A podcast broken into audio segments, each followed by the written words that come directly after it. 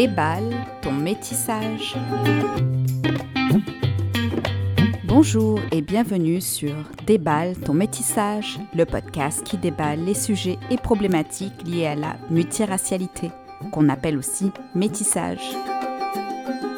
Ce podcast vous est présenté par votre hôte, Marine, et aujourd'hui je vais vous parler de la recherche d'équilibre entre privilèges et trauma quand on est métisse. Dans un premier temps, j'essaierai de vous proposer ma vision de ce que peuvent être les privilèges d'une personne multiraciale et j'aborderai rapidement le trauma racial.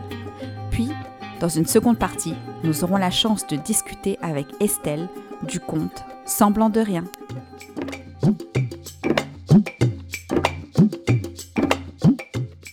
Il n'existe pas une multiracialité, mais des multiracialités.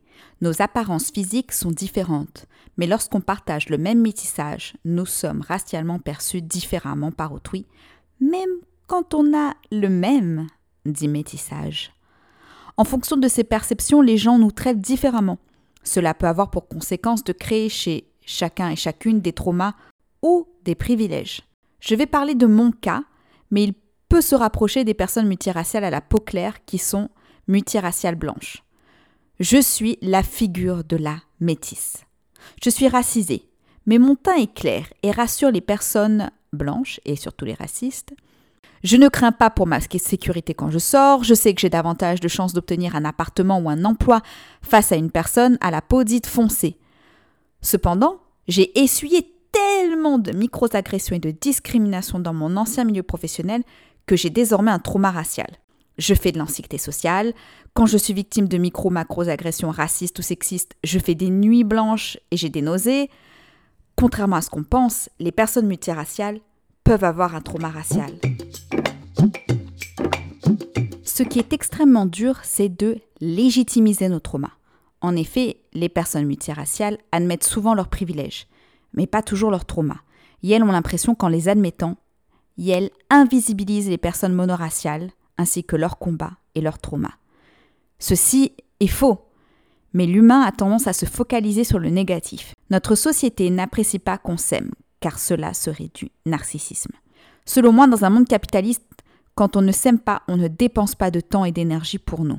On le dépense dans le travail, dans autre chose, mais ce qui rapporte de l'argent.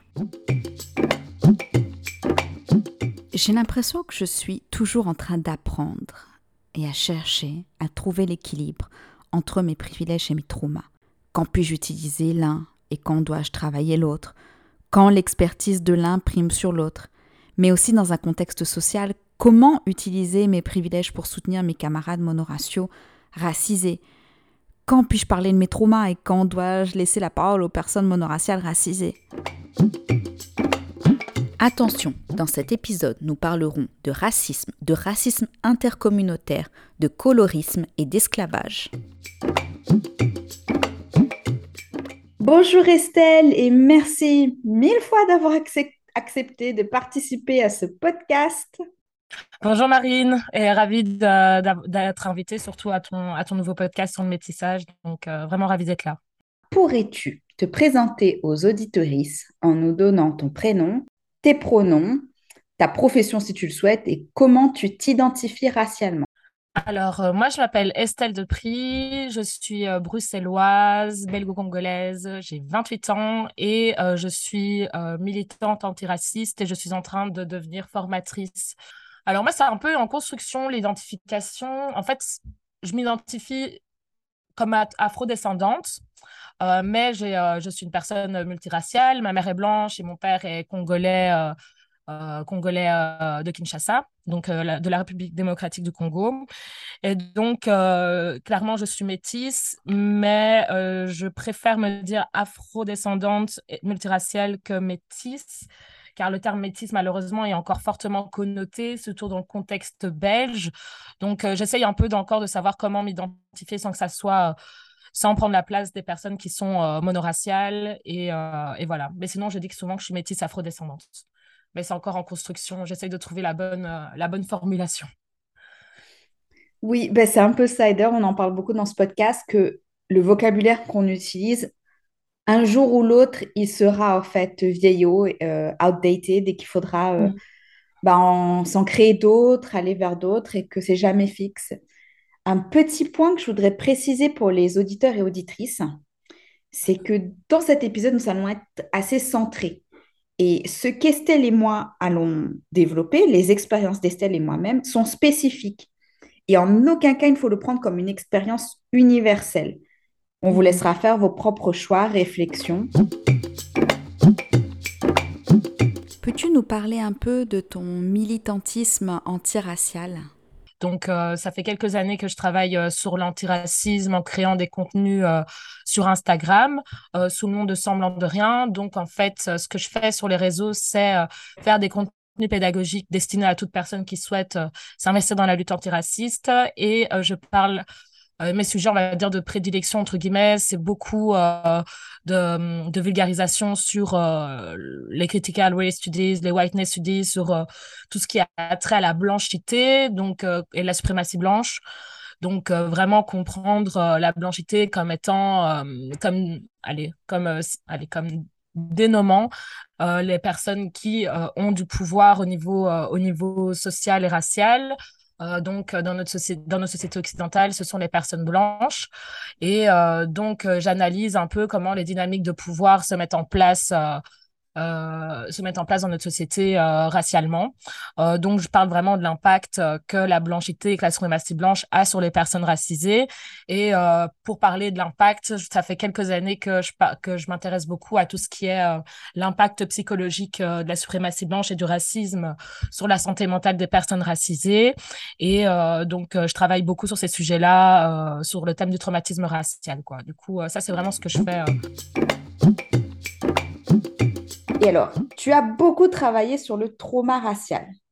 Et est-ce que mhm. cela t'a-t-il aidé à soigner le tien? Alors ça, c'est la question. Ben, oui, je dirais que la façon dont j'ai travaillé sur le trauma racial il y a encore, euh, il y a encore un an ou deux, quand j'ai réalisé mon mémoire sur le traumatisme racial des jeunes femmes noires, j'avais, j'arrivais pas encore à prendre un recul nécessaire parce que il y avait ce phénomène un peu d'identification avec euh, les jeunes femmes qui m'ont, qui ont répondu à mes questions pour écrire mon, mon, mémoire. Et donc, je sais qu'il y a un an, j'étais beaucoup plus impactée psychologiquement euh, par cela. Et peut-être que c'est, euh, peut-être que je me suis désensibilisée euh, de la question avec le temps. c'est fort probable. Ou peut-être que malheureusement, à force de travailler sur certains sujets, parfois on arrive à prendre une certaine distance et être plus dans l'action que dans l'émotion. Donc, je dirais que oui, ça m'a aidé, mais ça m'a surtout aidé parce que j'ai vu que ça faisait énormément de bien aux personnes racisées, qu'elles se sentaient entendues et vues dans leur, euh, dans leur souffrance et qu'elles n'étaient pas euh, gaslightées à se faire euh, passer pour des personnes qui sont paranoïaques, etc. Et que pour une fois, on va dire que là, maintenant, il y a beaucoup d'antiracistes qui commencent à nommer le traumatisme racial et à expliquer ce que c'est. Et je trouve que le fait déjà d'en parler, ça peut être un choc pour certaines personnes de se rendre compte que oui, le racisme systémique a un gros impact dans leur santé mentale, mais d'un autre côté, ça leur permet de mettre un mot sur leur douleur. Donc, on va dire que de ce côté-là, oui, ça m'a beaucoup aidé parce que j'ai vu euh, l'impact positif que ça pouvait avoir chez certaines personnes. Quand, quand j'ai certaines de mes, de mes répondantes euh, qui, me, qui m'ont dit que grâce à la recherche et tout que je faisais, etc., qu'elles avaient décidé euh, de prendre leur santé en main et de ne plus avoir peur et de chercher des psychologues ou psychiatres assisés pour les aider, bah, je me dis, bah, ça, c'est le genre de, de choses qui m'amènent vers une forme de résilience en me disant, voilà, toute la douleur endurée tout ce temps, bah, elle a servi en tout cas et ça sert à aider les autres. Donc, euh, euh, c'est vraiment ça qui me permet de, de prendre du recul aussi et d'être plus dans l'action, en fait. Et dans tes recherches, est-ce que tu as remarqué une différence dans le traitement du trauma racial entre les personnes multiraciales et les personnes monoraciales? Alors, en toute honnêteté, euh, moi, j'ai lu certaines études qui parlaient euh, des personnes multiraciales, euh, mais qui avaient, qui avaient un parent qui, qui, qui était blanc, qui, qui vivait dans un lieu, dans, leur, dans, un, on va dire dans un système familial où ils étaient plus en contact avec leurs parents blancs. Et dans, ce, et dans, ce, dans cette perspective-là, ben, c'est vrai qu'il y avait une certaine détresse psychologique qui était, qui a été nommée. je l'ai observé également avec certaines de mes répondantes qui euh, me faisaient part de, racisme intrafamilial euh, assez violent qui peut être une cause de traumatisme racial que des personnes monoraciales ne peuvent pas, ne peuvent pas subir. Maintenant, je ne dirais pas qu'il y a, euh, que les personnes multiraciales sont plus sujettes ou moins sujettes au traumatisme racial à cause de ça. Je dirais juste que toutes les personnes racisées ont des expériences qui sont complètement différentes et qu'en fonction des spécificités culturelles et sociales, il va y avoir des formes de traumatisme racial qu'on retrouvera chez certains et certaines et pas chez d'autres, en fait. Donc, euh, donc c'est vraiment, c'est surtout l'aspect du racisme intrafamilial qui, euh, qui m'a semblé intéressant et que j'ai étudié, euh, à savoir qu'une personne multiraciale qui n'a pas spécialement contact avec, avec, avec son côté racisé, son côté noir par exemple, ben, va endurer beaucoup plus de microagressions très jeune de la part de sa propre famille. Et ça, ben, ça crée une dissonance affective et cognitive chez les personnes qui, qui, subissent, qui subissent le racisme de la part de leur famille. Et aussi, on peut aller vers une intériorisation du racisme qui est un peu plus forte. Donc, euh, donc c'est surtout ça que j'ai analysé. Et euh, les experts disaient bah, que là, il pouvait y avoir une fragilité parce que dans les cas souvent des familles monoraciales, bah, il y a une valorisation de l'identité, du passé familial, la valorisation de la lutte, souvent euh, chez certaines personnes, que les personnes multiraciales vont pas trouver. Maintenant, les personnes multiraciales, euh, évidemment, ont des privilèges de, leur appartenance plus proche à la blanchité. par exemple, pour les femmes, on va dire pour les femmes métisses afrodescendantes, ben, il y a, y a plus de visibilité, que ça soit au niveau des stars, euh, des chanteuses, des films à la télé, même des présentatrices à la télé. On voit beaucoup plus de femmes euh, multiraciales que de femmes noires. Et donc, ça, c'est un traumatisme que les personnes multiraciales ont moins que les personnes monoraciales. Donc, j'essaye vraiment de, de mettre quand même un peu de nuance là-dedans. Faut pas, je veux pas, je veux surtout pas dire que les personnes multiraciales sont plus sujettes au traumatisme que les autres. Évidemment que non, parce qu'on est quand même protégé euh, par, euh, par notre blanchité euh, et ça, ça, on peut pas le nier. Donc. Et du coup, je vais pouvoir sauter sur la blanchité. Est-ce que tu penses avoir des privilèges? Et si oui, quels sont-ils selon toi? Ah ben, les privilèges, on en a énormément. Hein. Si on, se base sur le colorisme et le fait que déjà très tôt dans l'histoire, on hiérarchisait euh, les personnes euh, dans les, euh, dans les, dans les plantations, dans les plantations d'esclaves, etc., en fonction du taux de mélanine.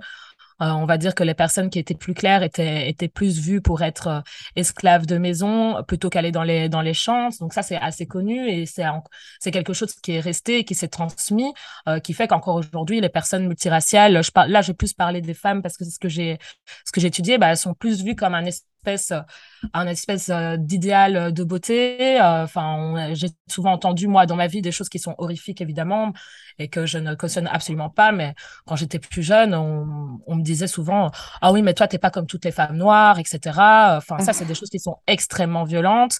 Euh, donc, euh, donc oui, il y a, y a vraiment un privilège. Euh, maintenant, c'est un privilège à prendre avec certaines pincettes parce qu'il est quand même ancré dans un, dans un continuum raciste, mais euh, dans, nos, dans notre société, clairement, en parlant de représentation, parce que je pense que c'est un point qui est très important, ben, comme j'ai dit précédemment, on est quand même euh, surreprésenté au niveau euh, au niveau, euh, on va dire, euh, de la pop culture, quand on regarde euh, des femmes telles que Beyoncé, Nicki Minaj, qui est assez claire de peau quand même, Rihanna, bah ça, c'est quand même des personnes qui sont vues un peu comme des idéales de beauté et elles le sont vues surtout parce qu'elles sont noires, mais pas trop noires pour la blanchité non plus, tu vois. Donc il y a un peu ce truc-là, on peut pas nier qu'en termes de représentation, on a plus de, on a plus de, visibilité et donc on a peut-être plus de chances de, d'avoir une belle image de notre appartenance raciale. Donc, euh, donc oui, clairement, il y a des privilèges. Puis aussi euh, dans la vie de tous les jours, hein, clairement, moi, on va pas me parler de la même façon à qui on parlera à une femme euh, dark skin. Les femmes, les femmes, les femmes monoraciales qui sont noires subissent évidemment déjà beaucoup plus de violence qu'elles soient, que ça soit au niveau des microagressions ou par exemple de leur chance d'avoir un appartement.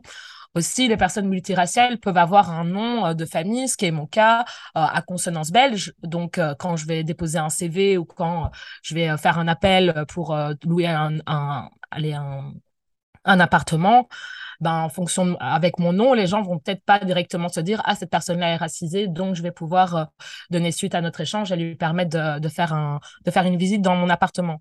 Donc évidemment, il y a des privilèges et ça on peut pas les nier. Il faut se battre pour que ça soit pour que ça soit plus le cas et que tout le monde ait les mêmes chances, quoi. Un, un petit point vocabulaire pour les auditoristes. Dark skin veut dire qu'il y a la peau sombre et light skin qui a la peau claire.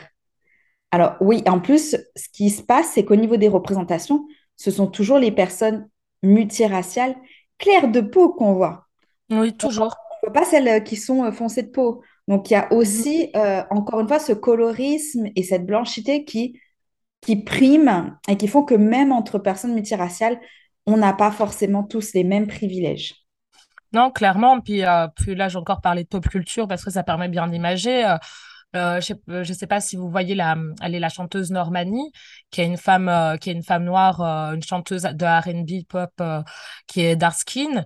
Ben, malgré son talent, malgré qu'elle fasse exactement, qu'elle soit exactement dans le même carcan que d'autres pop stars, ben, elle peine justement à, à, à vraiment vivre et à vraiment avoir le même rayonnement, on va dire, avec sa musique que d'autres artistes. Et souvent, les, les personnes qui analysent ça disent oui, c'est parce qu'elle est, elle est, elle est très foncée de peau et que malgré euh, sa, sa beauté qui est incroyable, ben, ça ne suffit pas et qu'on va toujours préférer euh, prendre une femme plus claire et qu'on va plus, euh, on va dire, donner des prix à des femmes qui sont plus claires. Et la même problématique avec euh, la chanteuse Lizzo, qui est une femme noire, grosse, euh, en plus, et qui milite vraiment contre la grossophobie et qui euh, aussi, pendant longtemps, n'a pas été qualifiée comme pop, star, mais comme chanteuse urbaine, alors que elle fait de la pop, quoi. Elle fait euh, ni du R&B, ni, ni, du hip-hop, même s'il peut y avoir des influences, évidemment.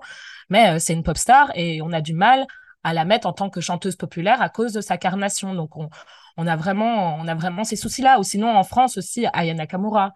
Aya Nakamura, clairement, elle fait de la musique qui est influencée, euh, qui est influencée, on va dire, euh, qui est influencée par des sonorités qui sont noires, mais c'est une chanteuse de pop et pourtant, on, et, et, pourtant, on la met tout le temps dans les catégories, euh, dans les catégories rap, etc. On dit que c'est une rappeuse alors qu'elle chante.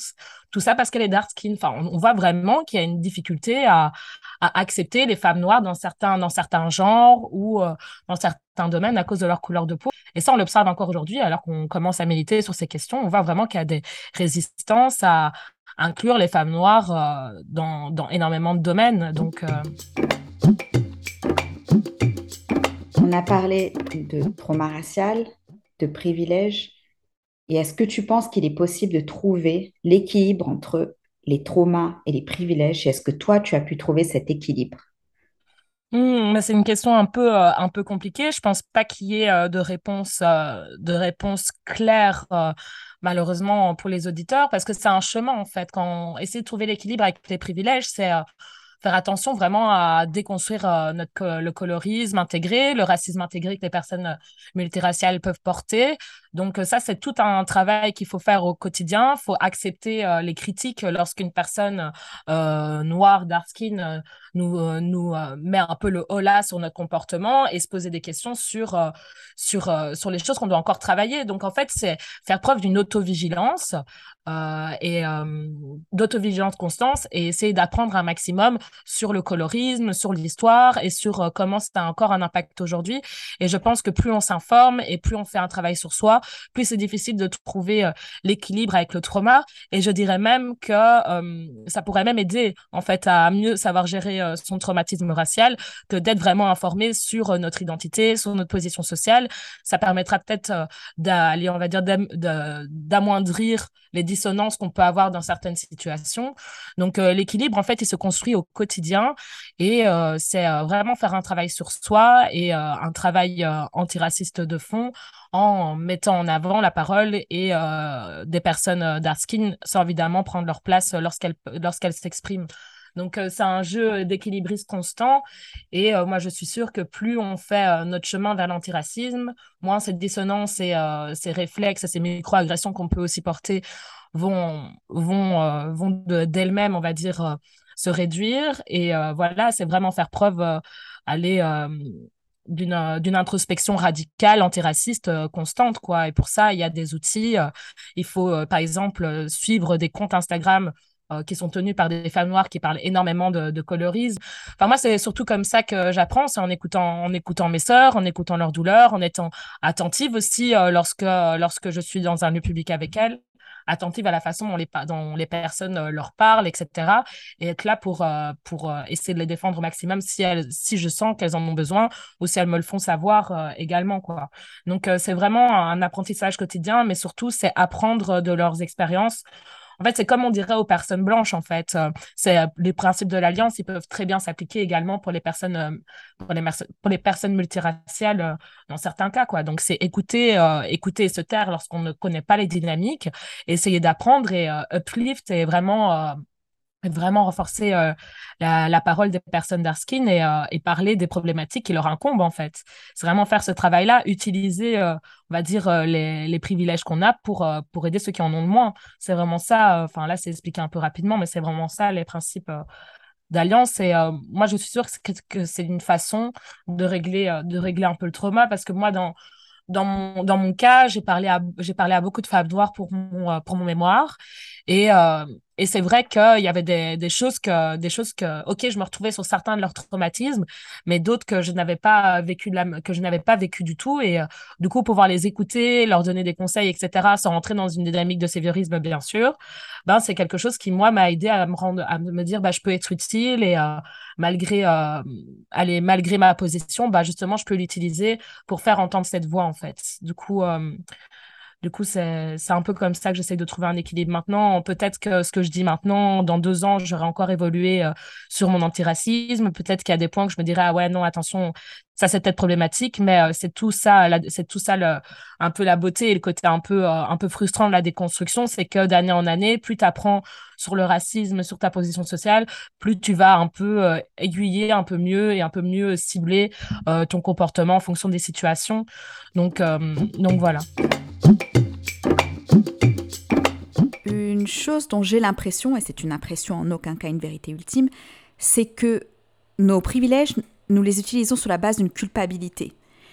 Et parfois, nos camarades monoraciaux peuvent faire du racisme intracommunautaire ou du validisme, du sexisme. Et peut-on utiliser également d'autres de nos privilèges pour intervenir ou alors devons-nous nous taire et les soutenir car ben, elles vivent déjà un racisme atroce? Alors, c'est une question un peu délicate en fait. Tout dépend de la façon dont c'est fait et si ça euh, nourrit la blanchité ou pas. Euh, dans mon cas, euh, j'avoue qu'il y a souvent eu des... J'ai souvent hésité à aborder les problèmes de racisme intracommunautaire parce que, étant une page vraiment assez suivie avec pas mal de personnes blanches, j'avais peur de conforter certaines personnes blanches dans leur racisme en pointant les comportements problématiques des autres, alors que en fait, alors que euh, parfois, euh, parfois c'est des personnes qui peuvent pas comprendre comment on peut vraiment aller comme aller c'est des personnes qui vont vite prendre on va dire que les personnes blanches vont vite prendre une porte, une porte de sortie pour se pour ne pas se déconstruire à cause de la fragilité blanche etc donc en fait ça dépend ça dépend de comment on le fait. Par exemple moi dans ce genre de cas euh, on va dire que comme ma page, c'est un public qui est très ciblé, euh, souvent j'évite d'en parler parce que je sais que ça va être repris et transformé. Euh, je suis suivie par des personnes politiques et tout ça, et j'ai vraiment pas envie de servir d'assise à des à des personnalités politiques, etc., qui attendent le moindre moment pour pour pointer les problèmes intracommunautaires sans pour autant eux-mêmes se déconstruire. Donc, on va dire que moi, c'est des thématiques évidemment qui m'intéressent, euh, que je trouve super importantes, et je pense qu'il faut absolument, dès qu'il y a un, comportement problématique euh, de la part d'une personne, quel que soit euh, son taux de mélanine, je pense qu'il faudrait avoir, pouvoir leur dire et pouvoir les faire évoluer sur ces questions. Maintenant, comment on le fait et sur quelle plateforme on le fait et avec quel impact et quel impact ça peut avoir. Maintenant, voilà, toute personne n'a pas une page Instagram où elle est fortement suivie. Et voilà, donc moi, mon positionnement est plus complexe à cause de ça. Donc moi, je fais attention à ça et je sais que ça peut être problématique et que peut-être que ça s'est repris, qu'ils vont dire, oh là là, elle veut rien dire, elle veut que parler euh, du racisme des Blancs. Ben, sincèrement, pour l'instant, oui, parce que c'est mon angle, c'est mon angle euh, d'analyse. Maintenant, dans ma vie de tous les jours, évidemment, je ne cautionne absolument pas euh, le racisme ou le validisme ou la transphobie euh, des personnes, euh, des personnes autour de moi. Et maintenant, j'essaye peut-être de trouver la façon la plus adéquate d'aborder ces questions sans renforcer la suprématie blanche. Donc, c'est vraiment compliqué en fait de vivre en suprématie blanche parce qu'on se rend compte que dès qu'il y a, on va dire, des problèmes intracommunautaires comme on l'a vu avec Will Smith dernièrement aux Oscars, que euh, la, la, la, la baffe qu'il a donnée à Chris Rock, euh, qui était évidemment problématique, bah, ça a été repris avec joie par les médias blancs, etc., qui se sont euh, évidemment en, allez, qui sont vraiment on va dire, excités sur cette thématique en disant regardez, Will Smith, c'est un homme violent, etc., sans prendre en compte la charge raciale qu'il qu'il pouvait subir, etc.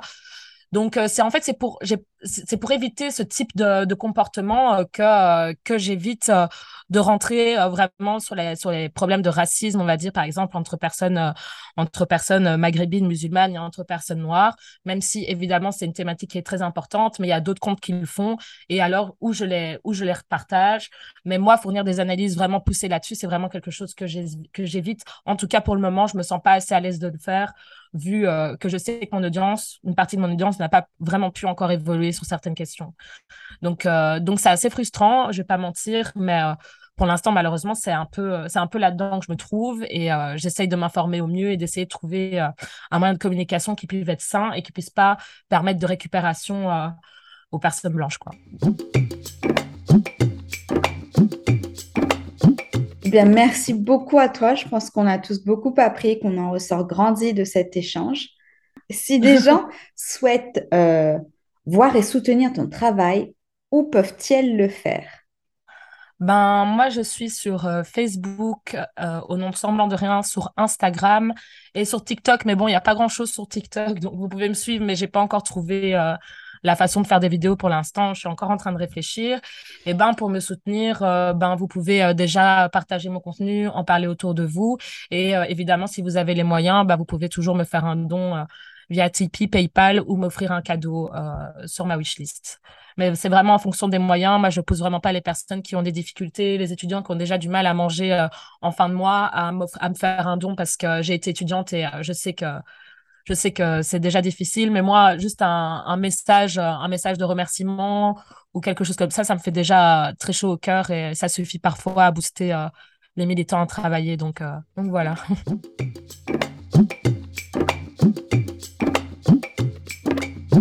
Cet échange avec Estelle a été très riche. Ce que j'en retire, c'est qu'au final, nos privilèges, nous pouvons les utiliser, mais dans certains contextes c'est le contexte qui va prévaloir sur nos privilèges et comment nous les utilisons. Parce que dans un monde où une blanchité et une suprématie blanche sont dominants, c'est à nous de savoir quand les utiliser et quand soutenir nos camarades monoraciaux. Quant à nos traumas, ils sont valides, ils sont réels. Être multiracial avec la peau claire ne veut pas dire qu'on doit délégitimiser nos traumas. Il nous faut apprendre à faire alliance.